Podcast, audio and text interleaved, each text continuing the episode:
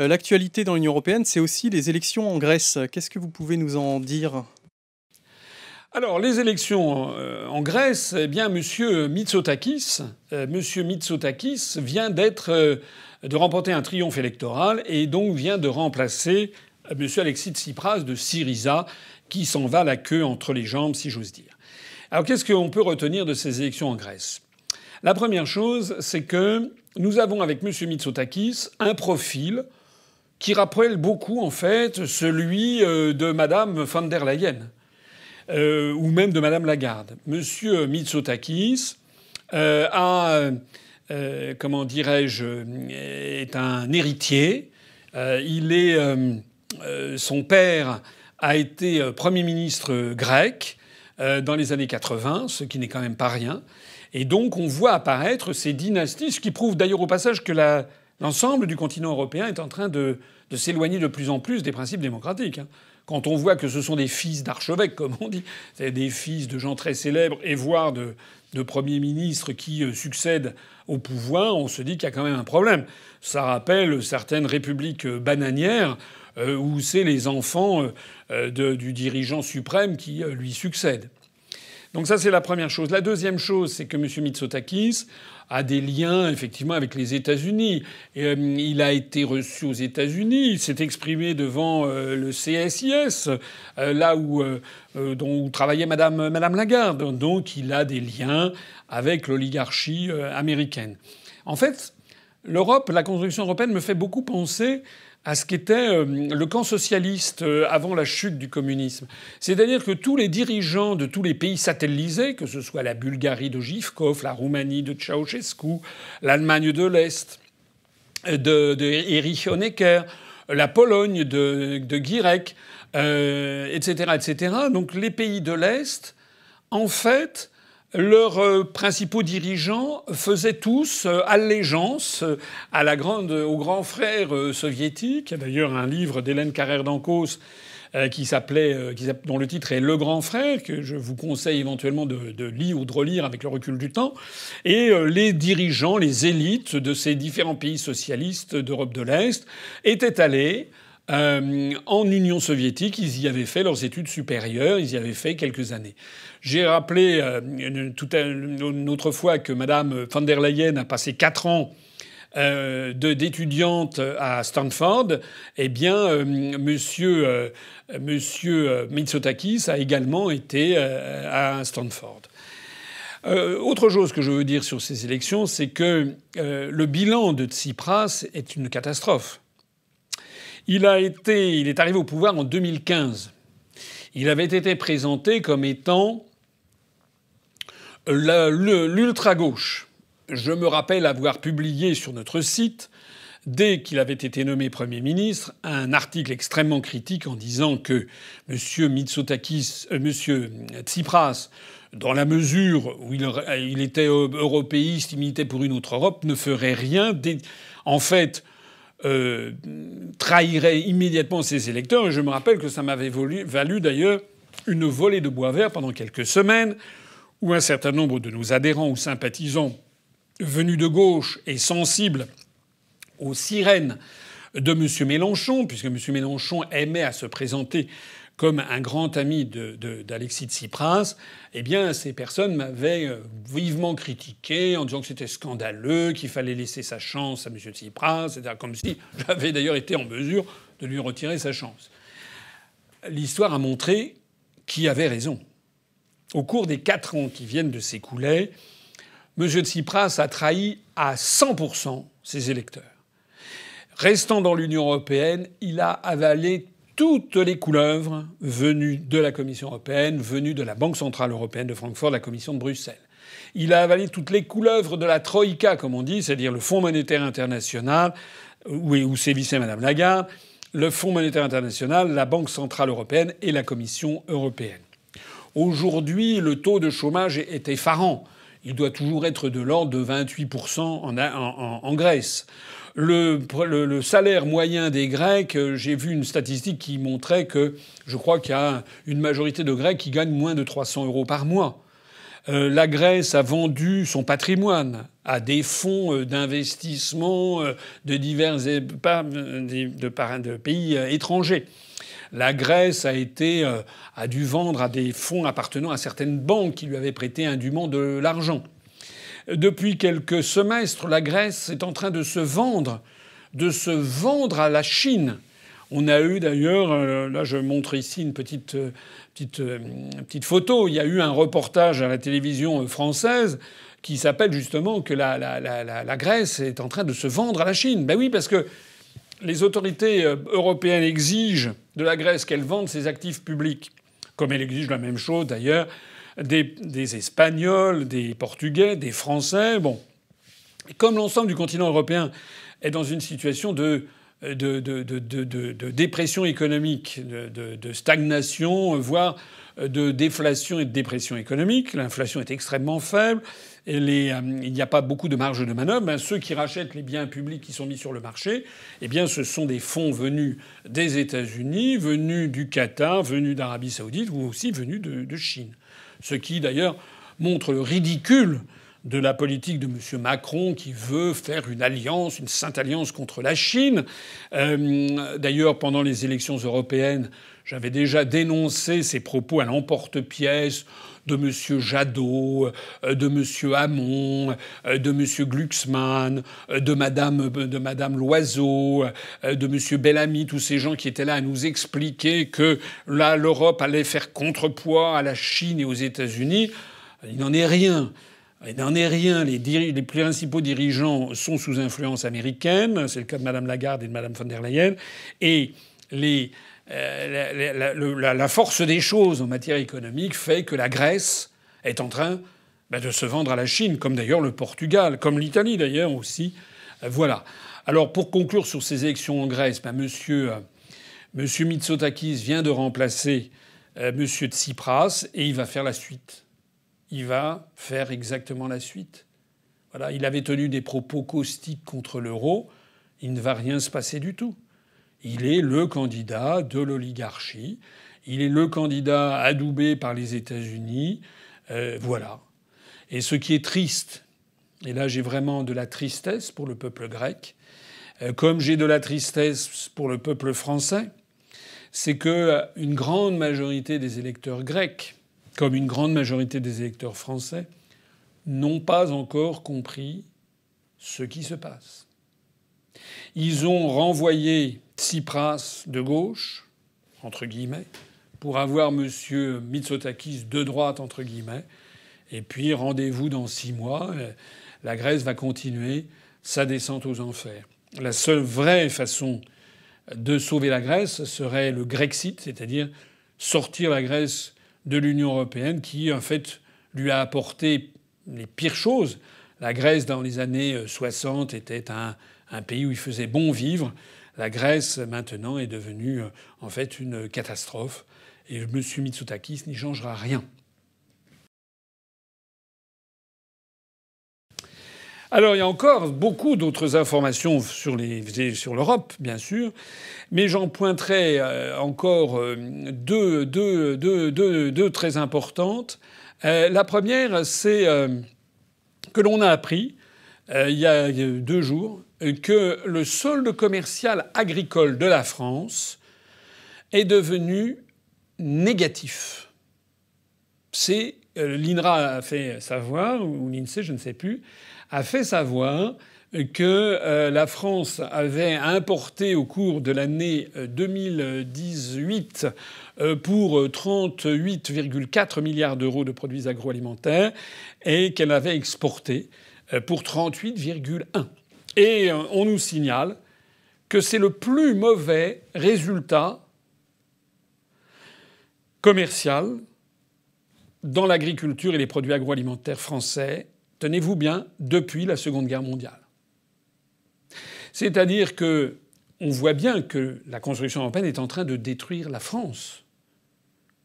Elle est en train, parce que nous avons un euro trop cher, parce que l'on met les agriculteurs français en concurrence frontale avec des pays à très bas coût de salaire, de, de charges sociales ou de conditions environnementales, non seulement au sein de l'Union européenne, avec notamment les pays de l'Est, ou les pays de la péninsule ibérique, mais aussi avec maintenant le monde entier. Je pense à l'accord avec le Canada, l'accord du CETA qui est entré en vigueur, ce qui est une aberration juridique avant même qu'il ait été ratifié. Je pense également à la décision de la, de la, Commission européenne, piétinant les promesses de M. Macron, ridiculisant les rodomontades de M. Jadot, eh, eh bien la Commission européenne a décidé de faire un accord avec l'Union européenne et le Mercosur. On a eu l'occasion de, présenter un, article sur le sujet, un communiqué de presse. C'est un véritable scandale. On est en train de détruire l'agriculture française, en tout cas l'agriculture traditionnelle et familiale, pour avoir une espèce d'agro-business avec tout ce qui va avec l'hyperproductivité, les fermes de mille vaches, euh, l'utilisation à outrance des pesticides, des herbicides, etc., etc. Tout ce que les Français ne veulent pas tout ce que les Français ne veulent pas. Eh bien, ça nous est imposé par l'Union européenne. Et en attendant, les résultats sont à la mesure du désastre, c'est-à-dire que d'année en année, la France, qui était une très grande puissance exportatrice agricole, est devenue désormais déficitaire.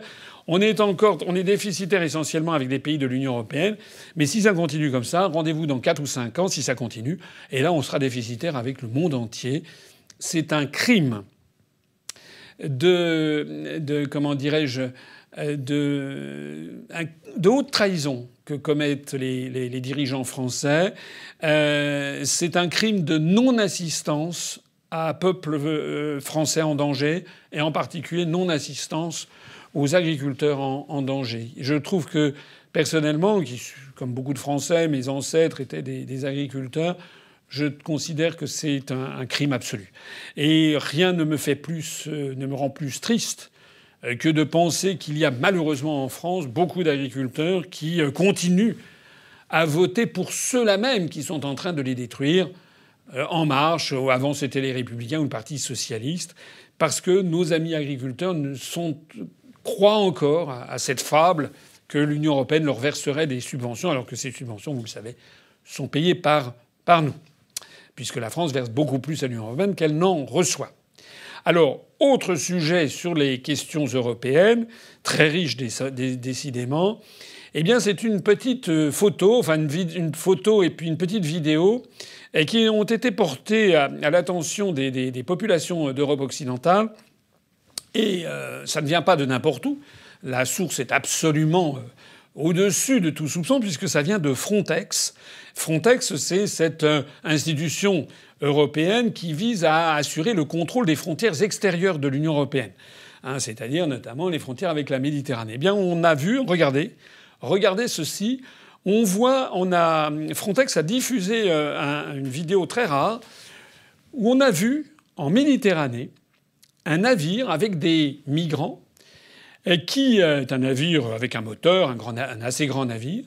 Et puis, à quelques dizaines de kilomètres de l'île de Lampedusa, l'île italienne qui se trouve à mi-chemin entre les côtes de la Sicile et les côtes de la Tunisie, qui est un des points d'entrée principaux des euh, prétendus euh, migrants, euh, eh bien, on a vu à quelques dizaines de milles nautiques de, cette île, on voit ce navire d'où descendent des migrants pour monter à bord d'embarcations de fortune ces petits radeaux, euh, qui vont ensuite aller vers Lampedusa, où là ils vont être récupérés d'ailleurs par euh, des, par des navires comme ceux qui ont défrayé la chronique récemment de soutien aux migrants. Qu'est-ce que ça veut dire? Ben, Ça veut dire qu'en réalité, nous avons affaire à, on le savait, j'ai eu l'occasion de le dire à plusieurs reprises, notamment pendant la campagne électorale pour les européennes. Il faut, et notamment également dans une de mes, euh, de mes conférences qui s'appelle Euro-corruption, euh, qui n'a pas été enregistrée, mais je l'ai déjà fait trois ou quatre fois euh, dans le cours des mois écoulés. Il va falloir que je l'enregistre et d'ailleurs j'y mettrai, je l'enrichirai de ces nouvelles informations. En réalité, l'Europe est gangrénée par la corruption et par la mafia. Et donc dans, ce, dans cette affaire de migrants, il y a, alors pas tous, mais une partie très significative d'entre eux, c'est en fait du trafic de main-d'œuvre organisé à la fois par des, trafiquants euh, marocains euh, ou bien libyens, mais aussi par des trafiquants européens, notamment de la mafia, notamment la mafia calabraise, la ndrangheta calabraise, dont je parle beaucoup dans ma conférence sur Eurocorruption. Euh, alors, qui paye tout ça derrière? Euh, je vous laisse imaginer les personnalités qui peuvent y avoir derrière. Beaucoup de voix évoquent souvent euh, l'Open Society de George Soros. George Soros qui d'ailleurs a reçu de l'argent de la part de l'Union européenne récemment. On voit en fait que derrière ces affaires de migrants, eh bien, il va falloir qu'un jour tout le monde se mette à table et qu'on dise enfin la vérité aux Français. Vous connaissez l'UPR. Jamais de ma vie, jamais depuis que nous avons créé l'UPR, nous n'avons stigmatisé des euh, populations à raison de leur, couleur de peau, de leur religion, de leur origine ethnique. Nous sommes un mouvement parfaitement républicain. Nous savons d'ailleurs que, en fait, beaucoup de ces migrants sont eux-mêmes victimes. C'est un nouvel esclavage, en réalité. Mais nous sommes également pour la vérité et nous avons toujours refusé d'un côté de stigmatiser les migrants, comme le font certaines personnalités d'extrême droite, mais de l'autre côté, nous ne sommes pas non plus naïfs et nous dénonçons également cette euh, comment dirais-je présentation fallacieuse de ces phénomènes. Il y a derrière des volontés, des financements, des politiques totalement déterminées, et c'est ça aussi euh, qu'il va falloir casser. Je note, et c'est quand même une nouvelle, que euh, peut-être d'ailleurs sous le poids euh, du gouvernement italien, eh bien peut-être que Frontex maintenant commence à lever un petit peu une partie du voile sur ces questions. Et puis je conclurai ces questions européennes en vous apprenant, au cas où vous ne le sauriez pas, que alors que tout s'effondre, alors que la situation à chaque entretien d'actualité je fais une espèce de martyrologe de la construction européenne, de tous les désastres, que ce soit en matière agricole, industrielle, environnementale, diplomatique, militaire, en termes de liberté publique, etc., etc. Où que l'on porte son regard, c'est un désastre. Eh bien, néanmoins, il faut savoir que Mme Federica Mogherini, Mogherini qui, est, qui était dans la Commission européenne sortante la haut représentante de la diplomatie de politique étrangère de sécurité et de défense, qui était d'origine italienne, qui est remplacée donc par l'espagnol Josep Borrell, eh bien, Madame Mogherini a fait savoir, donc il y a une dizaine de jours, une quinzaine de jours, qu'il fallait absolument accélérer, tenez-vous bien, euh, la procédure d'adhésion à l'Union européenne de deux nouveaux États membres, qui sont l'Albanie, d'une part, et la Macédoine du Nord, d'autre part. La Macédoine du Nord, je me permets de le signaler, est un État issu du démembrement de la Yougoslavie qui s'appelait Macédoine au sein de la Yougoslavie, mais à partir du moment où ce pays est devenu indépendant, il a voulu s'appeler Macédoine. Et il y a eu une levée de bouclier en Grèce, puisque les Grecs ont considéré que c'était un vol de paternité et de, nomination, d'appellation d'origine protégée, puisque ce pays ne s'est jamais appelé la Macédoine en fait, même si les voisins de la Macédoine qui est une ben, grecque, qui est au nord, qui est du côté de Thessalonique, donc dans le nord de la, Grèce. Il y a d'ailleurs le site, un site archéologique admirable que je vous conseille d'aller visiter si vous allez un jour à Thessalonique, euh, Thessalonique ou Salonique, on dit la même chose, c'est la même chose, et qui est à l'est, c'est un petit peu au nord du mont Olympe, ça s'appelle Vergina, Vergina, et c'est là qu'il y a le tumulus on a retrouvé euh, la tombe de Philippe de Macédoine, le père d'Alexandre le Grand. Les Grecs considèrent que la Macédoine fait partie intégrante de leur patrimoine culturel, historique. Ils ont raison. voilà. Euh, mais le pays qui s'appelait Macédoine dans la Yougoslavie a voulu s'appeler Macédoine. Ça a donc créé un problème énorme. La, Macédoine s'appelait autrement euh, avant, avant la Yougoslavie. Et vous avez peut-être vu que M. Tsipras s'est mis d'accord avec le Premier ministre de ce pays il y a quelques mois pour que le pays s'appelle Macédoine du Nord, la capitale étant Skopje. Macédoine du Nord, euh, voilà, c'est en fait, ça a été porté sur les fonds baptismaux par l'Union européenne et par les États-Unis. N'oublions pas les États-Unis, puisque l'objectif des États-Unis est toujours identique, qui consiste à faire entrer le maximum d'États dans l'Union européenne, pour que ce soit d'ailleurs tout à fait ingérable. Je renvoie à ma conférence qui s'appelle Qui gouverne la France et l'Europe? Alors voilà, il se trouve qu'un certain nombre de pays en sein de l'Union européenne ont tiqué, notamment la France, mais aussi, je crois, la Belgique et peut-être l'Espagne, qui ont tiqué devant ce nouvel élargissement qui nous ferait passer, nous sommes actuellement 28, si le Royaume-Uni, comme il faut l'espérer, sort de l'Union européenne, Le 31 octobre prochain, on tombera à 27. Et puis avec l'Albanie et la Macédoine du Nord, on remonterait à 29. La France a fait savoir qu'elle jugeait ça inopportun et que notamment, eh bien, ce sont des pays qui n'ont pas du tout le même niveau de vie. Et en particulier, il y en a un des deux qui est euh, l'Albanie, qui est célèbre pour euh, ses activités de, mafieuses. Euh, il y a du grand banditisme en Albanie. Alors, évidemment, pas tous les Albanais, bien sûr, mais il y a l'Albanie, c'est un peu comme la Roumanie ou la Bulgarie. Ce sont des pays où il y a une forte délinquance, énormément de euh, criminalité et de mafia. Donc la France a fait savoir sa réticence, mais mais normalement, la France pourrait bloquer à elle seule cet, élargissement du principe de l'unanimité. Sauf qu'encore faudrait-il qu'on ait des dirigeants français qui, euh, dans ce genre de circonstances, ne s'aplatissent pas devant les instructions venues de Bruxelles ou venues d'ailleurs, à faire à suivre. Vous avez souhaité aussi nous parler d'un rapport sénatorial préoccupant sur les infrastructures routières en France qui vient de paraître. Qu'est-ce que vous pouvez nous en dire? Alors, ben, vous, avez, euh, vous avez raison. Euh, vous avez raison. Euh, je renvoie les auditeurs à un communiqué de presse que nous avons publié il y a quelques jours. Le Sénat, la Haute Assemblée, a publié un rapport plus qu'alarmant sur l'état des routes françaises. Le réseau routier national, notamment, qui présente des défectuosités croissantes du fait du manque d'entretien. Alors, ce pourquoi j'attire l'attention, c'est que j'ai été le seul ah, on ne peut pas dire le contraire. Tout le monde peut aller vérifier, notamment lors des débats euh, avec les 10, 11, 12 candidats euh, aux élections européennes qui ont eu lieu qui, euh, au cours de la campagne. J'ai été invité à deux, trois débats. À plusieurs reprises, j'ai évoqué cette question de la dégradation des routes françaises et du fait que la France consacrait des sommes folles pour construire des routes, des ponts dans d'autres pays, alors qu'elle n'a pas ces fonds pour simplement entretenir l'existant. Alors, ce que l'on vient d'apprendre, c'est qu'un rapport euh, euh, du Sénat a tiré la sonnette d'alarme, encore plus, si j'ose dire, que je ne l'avais fait moi-même, et encore plus que le rapport que j'avais évoqué pendant la campagne des élections européennes, qui était un rapport du ministère des Transports qui datait de l'été 2018.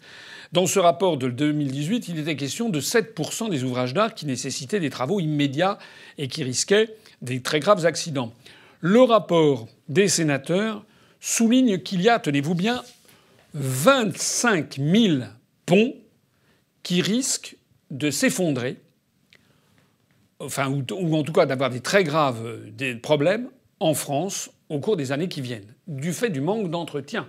Il ne parle même pas des routes nationales, du réseau routier non concédé, qui également maintenant sont percluses euh, de, de nids de poules, d'ornières, etc., parce qu'elles sont un insuffisant entretien. Le rapport du ministère des Transports de l'année dernière avait, invoqué un manque à gagner de 300 millions d'euros pour euh, à la fois euh, surveiller, comment dirais-je, entretenir l'ensemble du réseau routier national non concédé.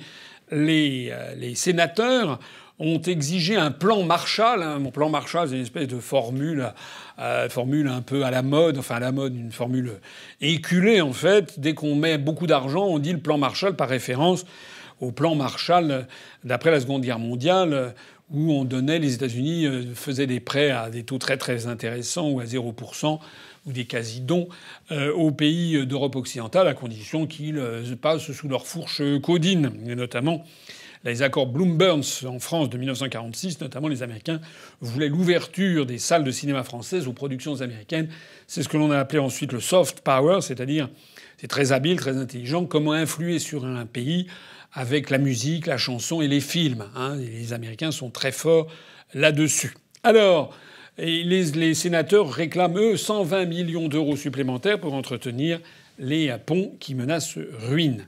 Alors moi, ce que je voulais dire, c'est que nous avons affaire à un véritable scandale, un scandale absolu, puisque euh, euh, le ministère des Transports, lui, réclamait 300, 350 millions d'euros par an pour euh, rénover tout le réseau routier national et les, infrastructures, les, les ouvrages d'art.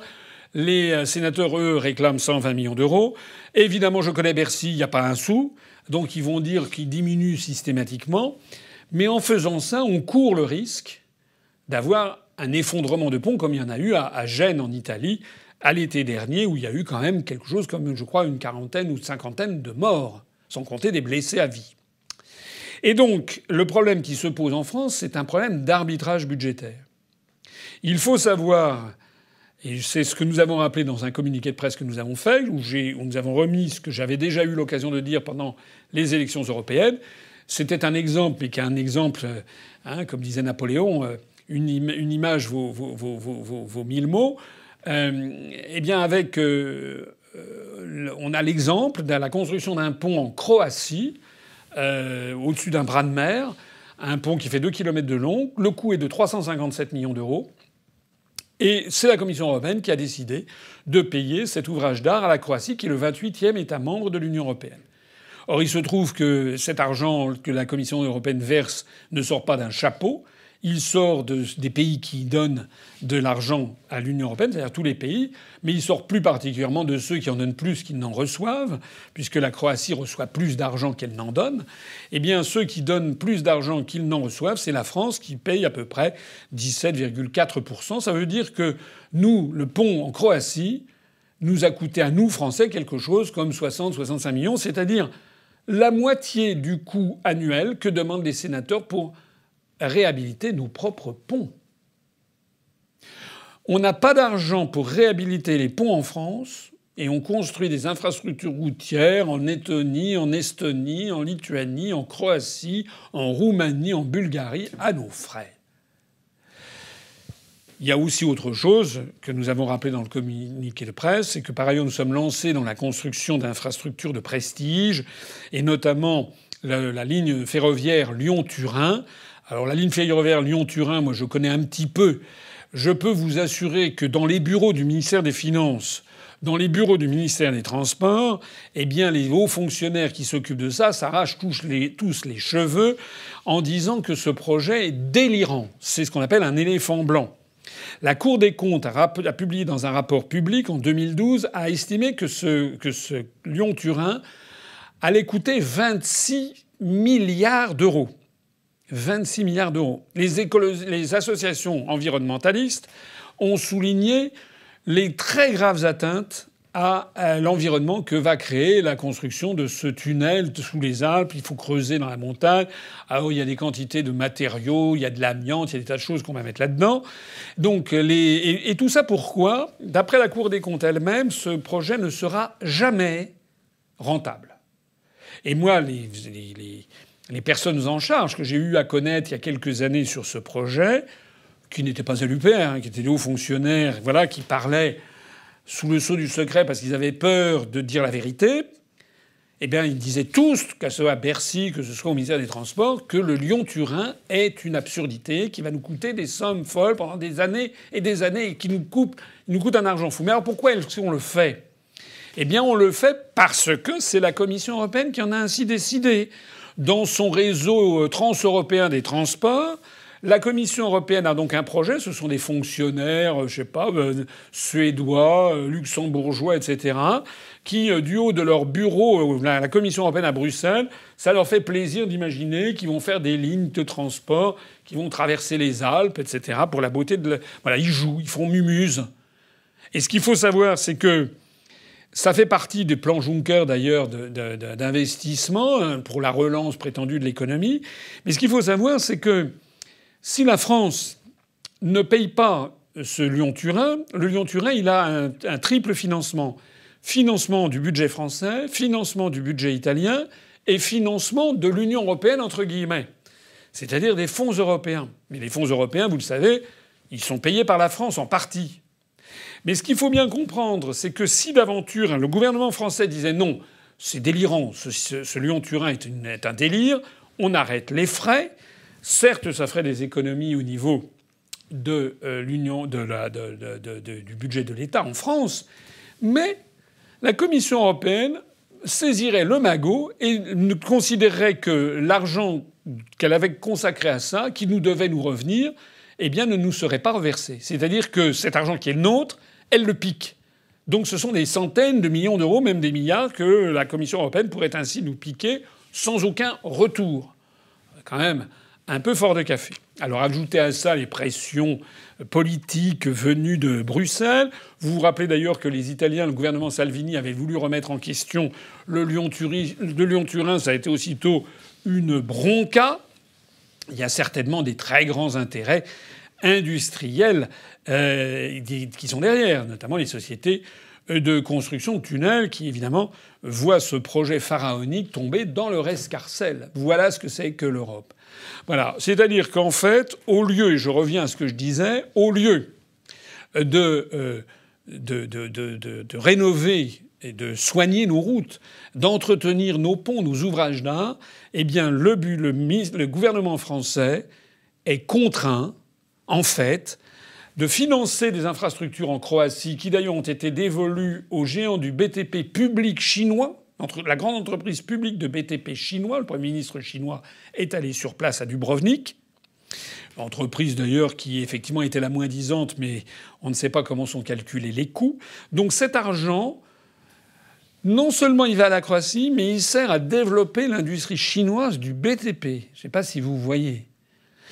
Et il y a ça. Deuxièmement, on finance un éléphant blanc qui ne sera jamais rentable, un véritable scandale. Encore un autre qui va dans les générations futures. On se dira mais comment a-t-on pu faire ça?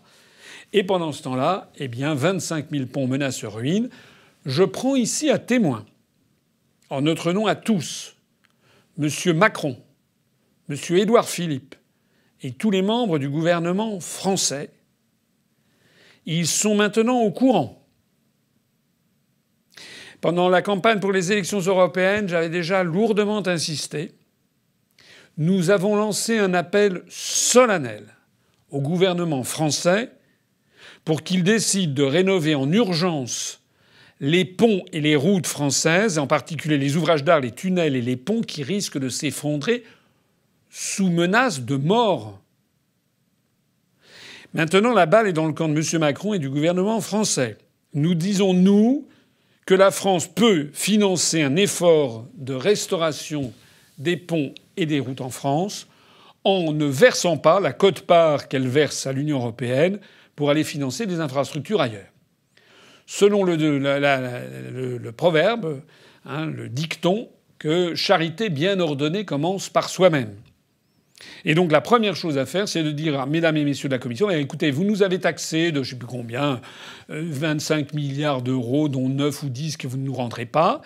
Eh bien cette année, vous en aurez 300 euh, millions d'euros ou 500 millions d'euros de moins, parce qu'avec cet argent, nous allons rénover nos, ponts et nos tunnels. Voilà. Maintenant, si vous n'êtes pas content, eh bien vous le dites publiquement et nous nous dirons pourquoi on fait ça, parce que nous, nous voulons combattre les technocrates de Bruxelles et nous voulons sauver la vie des Français ou des non-Français. D'ailleurs, il y a aussi des touristes qui peuvent emprunter les ponts et les ouvrages d'art qu'il y a en France. Voilà, la balle est maintenant dans le camp de M. Macron et du gouvernement. J'espère qu'il n'y aura pas dans les semaines, les mois, les semestres qui viennent, un effondrement de ponts ou de tunnels qui causerait des dizaines de morts parce que tous les Français qui voient cette vidéo pourront en témoigner.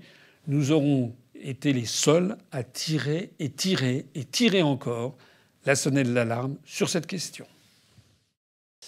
Euh, deux lois en France, la loi contre la haine sur Internet et la loi contre les violences éducatives, viennent d'être approuvées et même adoptées euh, pour l'une d'entre elles. Euh, qu'est-ce que cela vous inspire? Alors, ce sont des sujets différents. Il y a la loi sur les violences éducatives que l'on appelle la loi anti-fessée dans le grand public qui est due à une députée euh, du MoDem, euh, Madame Maude Petit, euh, qui a fait ce, projet. J'avoue que j'ai sur cette, sur cette affaire une position un peu nuancée.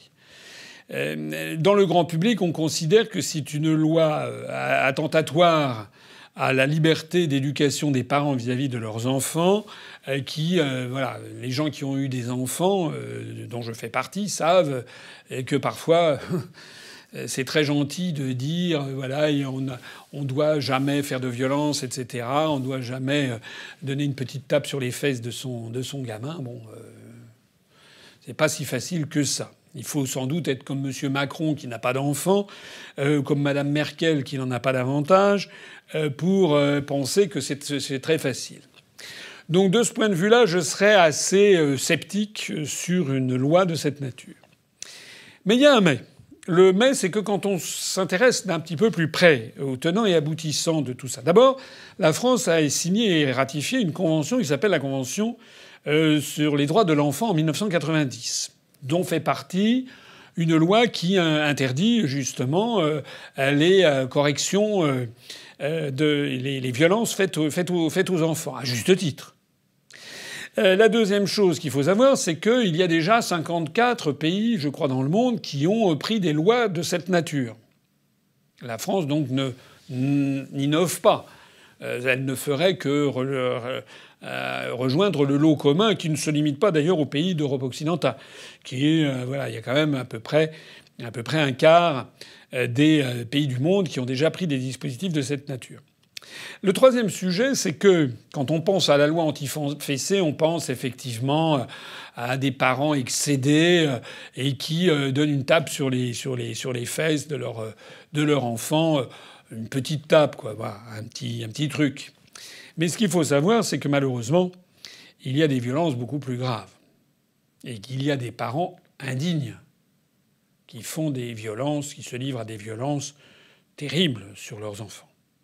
J'avoue que j'ai été très ému d'apprendre qu'il y a, euh, en cours des années 2012-2016, euh, on a compté en France, tenez-vous bien, une moyenne de 72 enfants qui sont morts sous les coups de leurs parents par an. Par an. Hein. C'est-à-dire euh, un, tous les, un tous les cinq jours. Ça, c'est même pas inadmissible, c'est l'horreur. C'est l'horreur. Comment peut-on euh, faire euh, Comment peut-on se comporter comme ça avec un petit enfant? Déjà avec une grande personne d'ailleurs, mais enfin avec un petit enfant en plus, en plus. Donc il y a une violence, une violence latente, d'ailleurs qui concerne tous les milieux. Hein. Je ne crois pas qu'il y ait un, distinguo particulier sociologique à faire. On a malheureusement les, faits divers. J'ai horreur de parler de ça. Moi, ce sont des choses qui me bouleversent, donc j'ai horreur de parler de ça. Mais il y a des faits divers. On apprend que tel ou tel euh, parent euh, a, pris un nourrisson, il l'a tellement secoué qu'il l'a quasiment, euh, quasiment démantibulé. on apprend vraiment des, horreurs. Donc, de ce point de vue-là, je trouve que cette loi, a quand même son, son, sens. Alors certains me diront oui, mais de toute façon, il y avait des lois qui existaient auparavant lorsqu'il y a vraiment une atteinte à l'intégrité d'un enfant. Cette loi, elle est un petit peu entre les deux. Et si j'ai bien compris les attendus de la loi, il est quand même question d'une loi essentiellement, euh, comment dirais-je, méliorative, comme on dit, qui améliore la situation et pédagogique. Donc certains euh, il ne faut pas, verser d'un extrême à l'autre. Je pense que si euh, des parents absolument excédés un jour se permettent euh, de, donner une petite tape sur les, fesses d'un enfant de 6 ans, ils vont pas voir immédiatement la cour d'assises débarquer. mais c'est quand même de la pédagogie. Et c'est nécessaire pour que les parents sachent et admettent, intègrent le fait qu'un enfant, c'est un être humain, c'est un, c'est un adulte en puissance et que on doit respecter l'enfant autant que possible et que lorsqu'on doit donner des ordres à des enfants qui peuvent désobéir, ça peut arriver, eh bien, on peut essayer d'avoir des ordres fermes euh, en parlant avec fermeté mais sans user de violence. Voilà, c'est un progrès. D'ailleurs, souvent, euh, on se fait mieux respecter d'un enfant quand on lui parle de façon extrêmement ferme, mais sans lever la main sur lui. Voilà, donc c'est pour ça que sur cette loi, personnellement, je ne suis pas... Euh, alors, il faut voir, évidemment, il faudrait voir que ça ne débouche pas sur des, sur des situations euh, ridicules, mais je n'y suis pas foncièrement euh, défavorable à, titre personnel. On me demande mon avis. Hein. Voilà même si vous savez que sur ces questions sociologiques, euh, voilà, l'UPR, ça n'est pas son genre de beauté. Nous, notre genre de beauté, c'est la liberté et la souveraineté de la France. Alors il en est tout autre chose, c'est tout autre chose de la deuxième loi dont on parle beaucoup ces temps-ci, qui est la loi dite de répression de la haine sur Internet. Parce que cette loi, alors c'est tout à fait différent. Là, il s'agit de demander à des euh, serveurs sur Internet de censurer, de supprimer tout propos haineux qui pourrait être tenu euh, sur à raison de je sais pas quoi, euh, de la race, de la religion, etc. Alors on comprend évidemment l'idée. On comprend bien qu'il y a des propos qui choquent effectivement l'esprit commun, la, bonne, la, bienveillance, etc., lorsque l'on voit des propos racistes carrément euh, s'étaler sur, euh, sur, la, sur Internet et sur la toile. C'est vrai. Mais le problème, c'est qu'est-ce que c'est qu'un propos haineux? Parce que ça peut aller très loin? Parce que lorsque je vois qu'on a des interprétations extrêmement générales, euh, il y a notamment un, comment dirais-je une, une, affaire assez assez rocambolesque euh, qui est euh, un, au mois de, à la fin de l'année dernière, en 2018, la Commission européenne a mis sur pied au sein de l'Europe un système qui s'appelle RAS, euh, qui vise à sanctionner toutes les manœuvres de désinformation qui pourraient circuler sur Internet. Ça a donc partie liée avec ce que l'on appelle les fake news, en bon français les infox. Donc ça a partie liée à ça. Et d'ailleurs, la loi sur les fake news en France s'est inspirée de cette approche de la Commission européenne. alors parmi les fake news, il y avait aussi les propos haineux. Mais qu'est-ce que c'est qu'un propos haineux? Est-ce que c'est un propos Est-ce que par exemple, si l'on tient des propos euh, euh, peu amènes sur Macron, par exemple, euh, est-ce que si quelqu'un se permet de dire, je sais pas, Macron ou tel ou tel ministre, tête de con par exemple, bon, ça peut arriver, ça peut échapper. Est-ce que c'est un propos haineux? C'est une critique véhémente. Mais si c'est un propos haineux, ça veut dire qu'on va supprimer le truc. Mais de proche en proche, on peut considérer qu'à la limite, quelqu'un qui reproche une politique au gouvernement, c'est un propos haineux.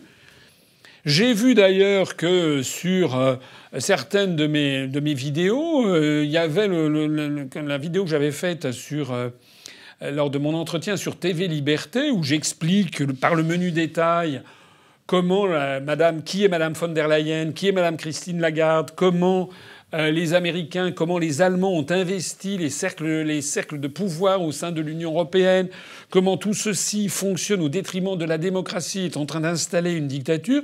J'ai vu parmi le, fil de discussion où il y a, il faut le reconnaître, j'en suis assez flatté, il y a énormément d'approbation, mais il y a de temps en temps des trolls qui sont ici ou là, et certains, j'ai vu un troll qui me qui disait que je nourrissais la haine à l'égard de l'Union européenne mais pas de la haine à l'égard de l'Union européenne. Je combats l'Union européenne. Je dis que c'est une dictature qui ne dit pas son nom.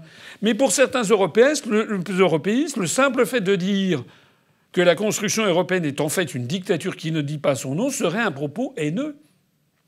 Donc on voit bien que de proche en proche, on risque de mettre le doigt dans un engrenage absolument épouvantable.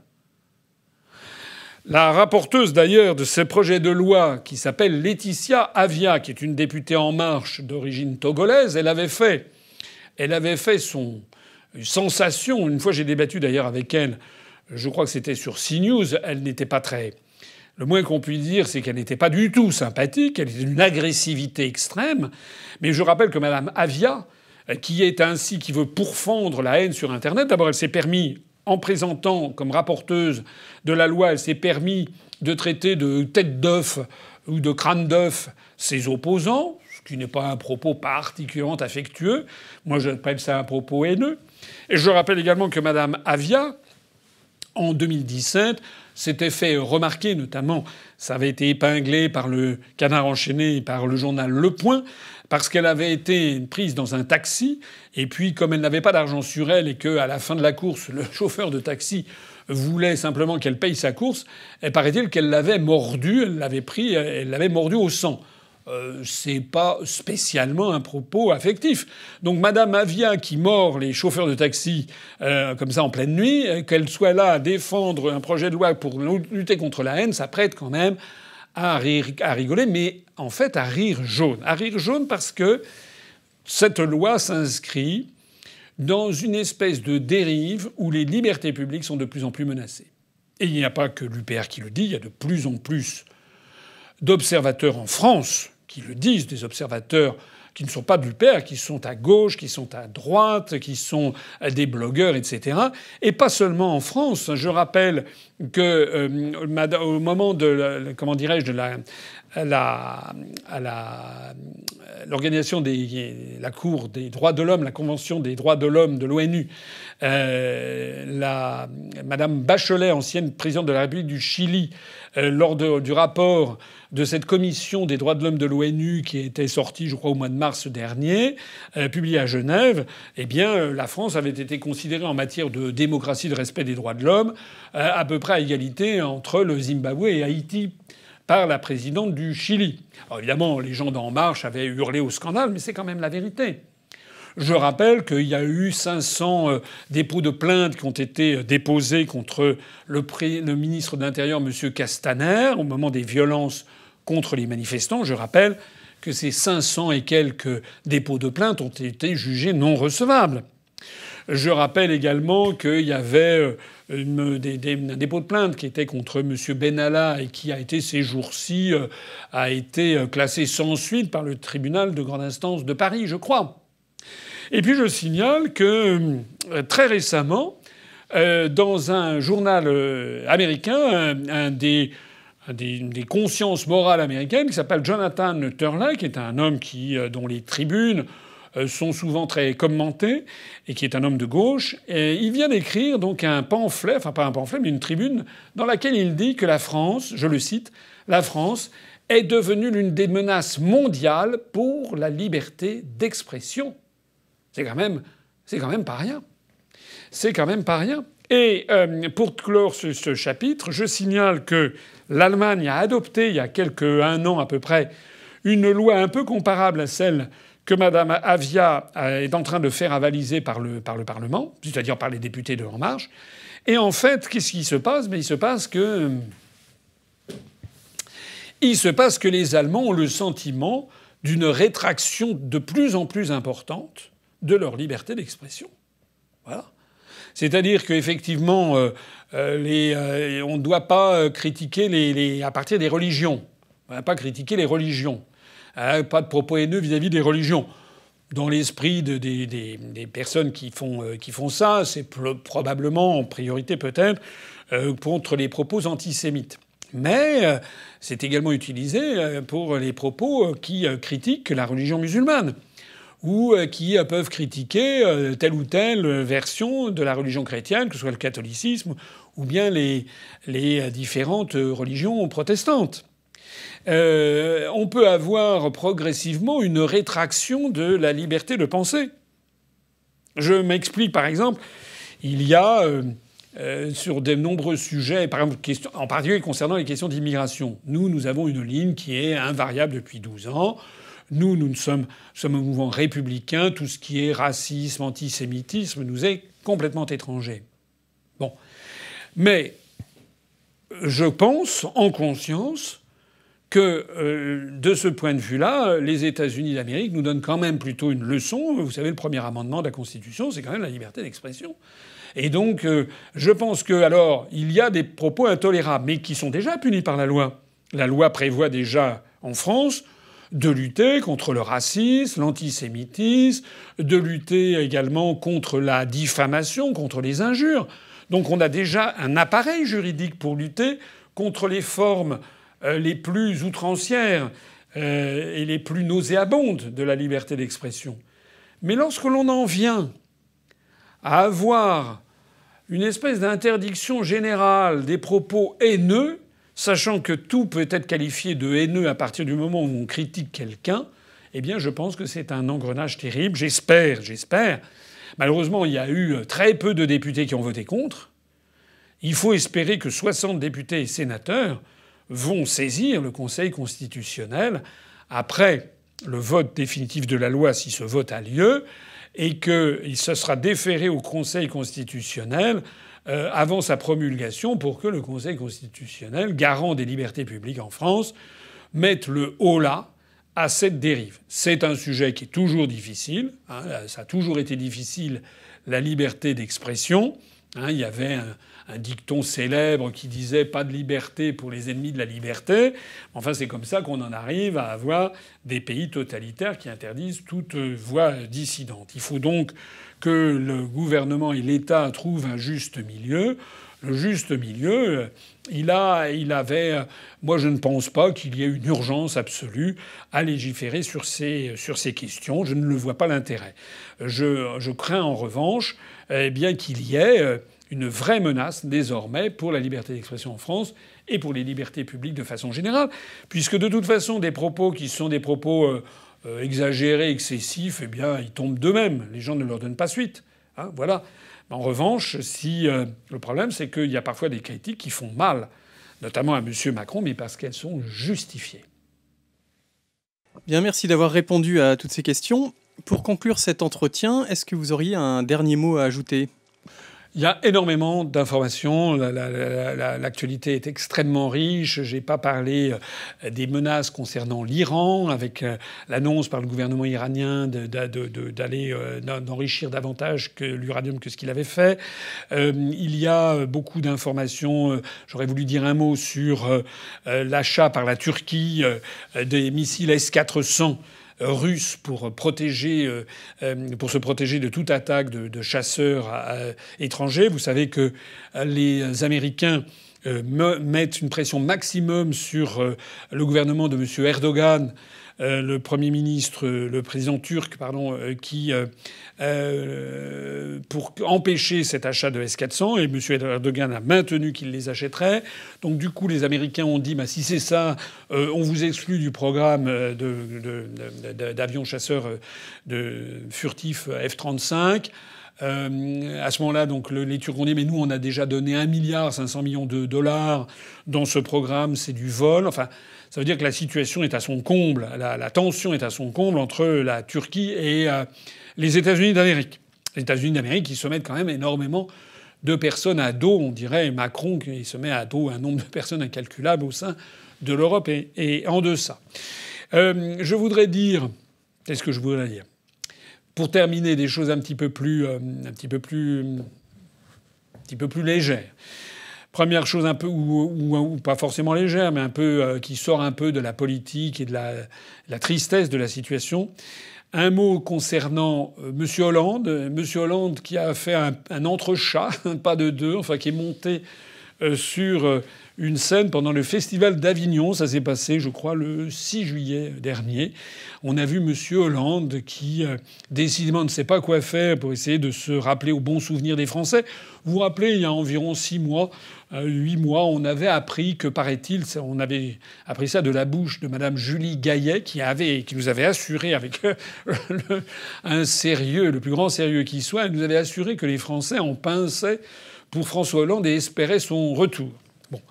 Euh, il n'a jamais été question, je crois, chez aucun Français, ou très peu de Français en tout cas, euh, de vouloir que le successeur de M. Macron soit un retour de François Hollande. En attendant, bah, comme ceci a fait comme ça a fait un pétard mouillé, ben Monsieur Hollande est remonté sur des scènes, voilà, et donc au Festival d'Avignon. Alors je raconte ça parce que c'est un peu rigolo, mais c'est aussi un témoignage de ce que il y a une espèce de scène politicarde, politicienne, avec des dirigeants qui ne savent plus très bien euh, ce que c'est qu'un journaliste, ce que c'est qu'un acteur, et ce que c'est qu'un responsable politique. On a l'impression qu'il y a une espèce de grand millimélo dans les esprits ou un responsable politique, ça doit être un acteur de cinéma comme ça, qui doit être maquillé euh, du matin au soir comme l'est euh, M. Macron, avec des dépenses phénoménales aux frais du contribuable pour, pour avoir du fond de teint et du maquillage. On est copains également avec, avec les avec les journalistes. Vous vous rappelez que pendant la, la campagne pour les élections européennes, M. Glucksmann, qui, est, qui, vit avec Léa Salamé, Madame Léa Salamé, qui est journaliste, avait donc euh, s'était fait excuser. Je reproche pas à, à, M. Glucksmann euh, de, de, vivre une vie heureuse avec Madame Léa Salamé. Je, pointe simplement du doigt quelque chose qui est que les frontières qui devraient être extrêmement étanches entre les journalistes qui devraient avoir la totale liberté d'analyse, qui ne devraient dépendre ni de leur rédaction en chef, ni des actionnaires de leurs médias, mais pas davantage non plus d'entretenir des liens euh, amicaux, etc., ou très amicaux avec les, avec les, responsables politiques, je pense que ça devrait être interdit. Il devrait y avoir ça dans la charte des journalistes. Et si euh, euh, un journaliste prend comme conjoint un responsable politique ou une responsable politique, eh bien, à ce moment-là, la, déontologie voudrait que, c'est d'ailleurs ce qu'a fait Mme Léa Salamé, de, se retirer de ses fonctions de, journaliste. C'est pareil avec, avec les, hommes de théâtre, et monsieur, avec euh, M. Hollande, avec Julie Gaillet. Voilà, il y a une espèce de mélange qui en fait n'est pas sain. N'est pas sain parce que on a l'impression que les responsables politiques ne prennent plus très au sérieux la fonction politique. On a l'impression qu'ils ont engrammé, comme on dit en psychologie, qu'ils ont intégré dans leur psychisme le fait que la politique n'est pas très sérieuse. La seule chose qui existe, c'est d'enfumer les gens avec des opérations de com, des coups de com, avec ci, avec ça, mais que le fond du sujet, en fait, euh, n'a pas d'intérêt. On retombe sur la question de la superficialité française euh, dont j'ai parlé euh, au sujet de l'infiltration des, des, responsables de la Commission européenne et des institutions européennes par l'Allemagne et le dilettantisme coupable, coupable euh, et irresponsable des, Français. Il faut rétablir la, le sérieux, euh, l'honorabilité, le sens des responsabilités, le sens de l'avenir, euh, le sens de la dignité des gens qui font de la politique. C'est en tout cas ce que nous, nous essayons de faire à l'Union populaire républicaine depuis maintenant 12 ans. Euh, voilà ce que je voulais, euh, ce que je voulais, ce que je voulais dire. Euh, une autre chose que je voudrais dire, c'est que nous sommes le 10 juillet, donc dans quatre jours, ce sera le 14 juillet. J'ai mis d'ailleurs une cravate bleu, blanc, rouge frappée du, de l'écusson du, du Stade français. C'est une cravate pour les amateurs de, rugby. mais c'était le bleu, blanc, rouge, le blanc avec ma chemise pour rappeler que nous allons fêter notre fête nationale le 14 juillet euh, dans quelques jours. Donc par avance, je dis bonne fête nationale à toutes celles et à tous ceux qui m'écoutent ou qui m'écouteront. Euh, la fête nationale, le 14 juillet, j'ai déjà eu l'occasion de le rappeler, dont je me permets de rappeler une nouvelle fois euh, que le 14 juillet ne célèbre pas uniquement la prise de la Bastille du 14 juillet 1789. Beaucoup de gens croient que le 14 juillet, c'est la prise de la Bastille. C'est vrai. C'est vrai que le 14 juillet 1789 a eu lieu la prise de la Bastille, une prison qui était d'ailleurs à peu près vide. Hein, il y avait le gouverneur avec simplement sept, sept prisonniers, paraît-il. Le scandale, c'était un symbole. C'était le symbole de l'arbitraire royal, puisque le roi de France avec une lettre de cachet, comme on pouvait dire, pouvait dire tout simplement écoutez, je n'aime pas ce monsieur, vous allez l'embastiller. Voilà, il n'y avait pas de jugement, il n'y avait rien. C'était simplement tel est notre bon vouloir. C'était donc l'arbitraire royal dans sa splendeur. Et, euh, et euh, euh, la prise de la Bastille a été un symbole avant toute autre chose, même s'il y a eu quelques, personnes dont la tête a été coupée à cette, occasion. Et puis il y a eu un, petit malin de la rue du Faubourg Saint-Antoine, M. Palois, qui était un entrepreneur et qui a récupéré des pierres de l'édifice et qui a commencé à sculpter des bastilles pour les vendre euh, à l'intérieur d'une pierre de la Bastille. Il a également récupéré les chaînes qui, étaient à l'entrée de la Bastille. Il a récupéré le, plomb et le métal qu'il y avait là. Il a fondu des médailles qu'on appelle des médailles palois et qui sont fondues à partir des, vrais fers qui étaient euh, qui entourait la, Bastille. J'ai la chance d'en avoir une chez moi, dans ma collection. C'est un morceau d'histoire de France qui, euh, qui m'est très cher. Alors, euh, le 14 juillet que nous fêtons, ça n'est pas seulement le 14 juillet 1789, c'est également le 14 juillet 1790, parce que un an après, pour célébrer justement la prise de la Bastille qui lançait la Révolution française, eh bien, il y avait eu la grande fête de la Fédération qui, dans l'esprit des responsable du temps, clôturait la Révolution. Hein, il faut bien comprendre ça, c'est qu'un an après, nos, aïeux pensaient que le 14 juillet 1790, c'était à peu près la fin de la Révolution. Pourquoi? Eh bien parce que Louis XVI, en gros, avaient suivi le mouvement. Le 14 juillet 1790, on avait réuni sur le champ de Mars à Paris, là où il y a aujourd'hui la Tour Eiffel, on avait réuni sur le champ de Mars, dédié donc à, des exercices militaires, hein, puisque Mars était le dieu de l'armée euh, pour les anciens Romains. Donc, on avait réuni des représentants de toutes les provinces de France et on avait célébré la fin des provinces. Vous savez que début 1790, il y avait eu donc la loi sur euh, la fin des provinces de France et le découpage par les départements pour assurer l'égalité de tous les citoyens français devant la loi. Plus de lois privées, plus de privilèges, plus de parlements séparés, plus de poids et mesures différents, etc. C'était l'uniformisation jacobine. Paraît-il que c'est aujourd'hui très mal. Mais en tout cas, c'était peut-être très mal, mais la France a très bien fonctionné. Et elle fonctionnait finalement à la grande satisfaction des Français tout au long du XIXe et du XXe siècle. Aujourd'hui, nous avons des dirigeants qui, sous l'influence de l'Europe, qui veut créer l'Europe des régions, est en train de hétérogénéiser la France de recréer des privilèges, des lois spécifiques, des droits. Euh, alors l'Alsace va pouvoir faire ci, par exemple l'Alsace va pouvoir prendre des péages sur les routes nationales. Donc on va, on, on, introduit les péages routiers sur lesquels j'ai déjà attiré l'attention de mes auditeurs dans des émissions antérieures. On introduit ça par la bande.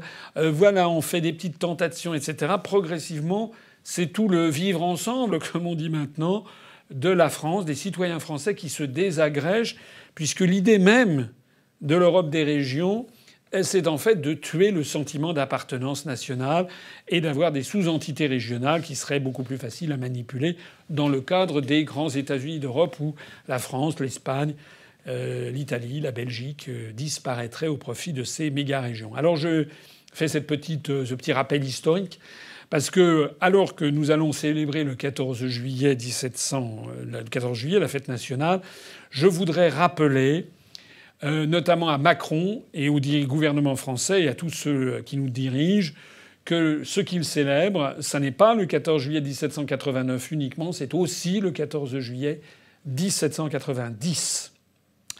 Et cette loi, enfin la loi qui a instauré la, la fête nationale en France, elle date de la Troisième République, vous le savez peut-être. Je crois qu'elle a, alors je dis de mémoire, j'ai pas revu euh, mes classiques avant de parler, mais de mémoire, je crois que c'est aux alentours de 1883. Euh, je crois que c'est le député euh, Raspail qui a proposé cette, cette commémoration. Et il a eu cette idée du 14 juillet. C'était une idée intelligente, une idée rassembleuse, la volonté de réunir la droite et la gauche, parce que parce que dans, euh, dans l'imaginaire collectif, le 14 juillet 1789 est plutôt une fête de gauche, puisque c'est euh, on met à bas l'arbitraire, la monarchie absolue, c'est un acte de violence euh, fondatrice, on libère des prisonniers, on coupe la tête du gouverneur, on met fin à la monarchie absolue, donc c'est plutôt un événement globalement de gauche, alors que la fête de la fédération c'est quand même plutôt un événement de droite, puisque c'est la Fédération de la France, derrière Louis XVI, qui va devenir, avec la première euh, constitution française euh, du 14 euh, septembre 1791, je crois, la première constitution, Louis XVI va devenir le roi des Français. donc il va devenir non plus roi de France, mais roi des Français. Et euh, pendant cette période, euh, à la mi-1790, eh bien, les Français, euh, nos aïeux, vont, vont nourrir l'idée que la Révolution est terminée et que la France va devenir une monarchie constitutionnelle à l'anglaise, avec un roi qui assure la filiation historique à travers les siècles, mais qui a accepté que le pouvoir soit désormais le pouvoir euh, du peuple, la création de la souveraineté euh, nationale. Il perd le titre de roi de France, il devient roi des Français. Et puis euh, on va adopter le drapeau bleu, blanc, rouge, qui symbolise justement la fin de, la souveraineté de droit divin et l'arrivée de la souveraineté nationale. Je renvoie toutes celles et tous ceux qui ne seraient pas tout à fait à l'aise avec ces sujets. Je leur renvoie, des tas de choses qui existent sur Internet, mais pourquoi pas et à profiter des longues soirées d'été pour visionner euh, ma conférence qui s'appelle L'histoire de France, où j'explique tout ceci. Je crois que ça peut éventuellement intéresser ceux qui ne le sauraient pas. Voilà, me voici arrivé au terme de ce long entretien d'actualité. Merci à toutes et à tous de l'avoir suivi. Merci pour votre fidélité. Vive la République et vive la France.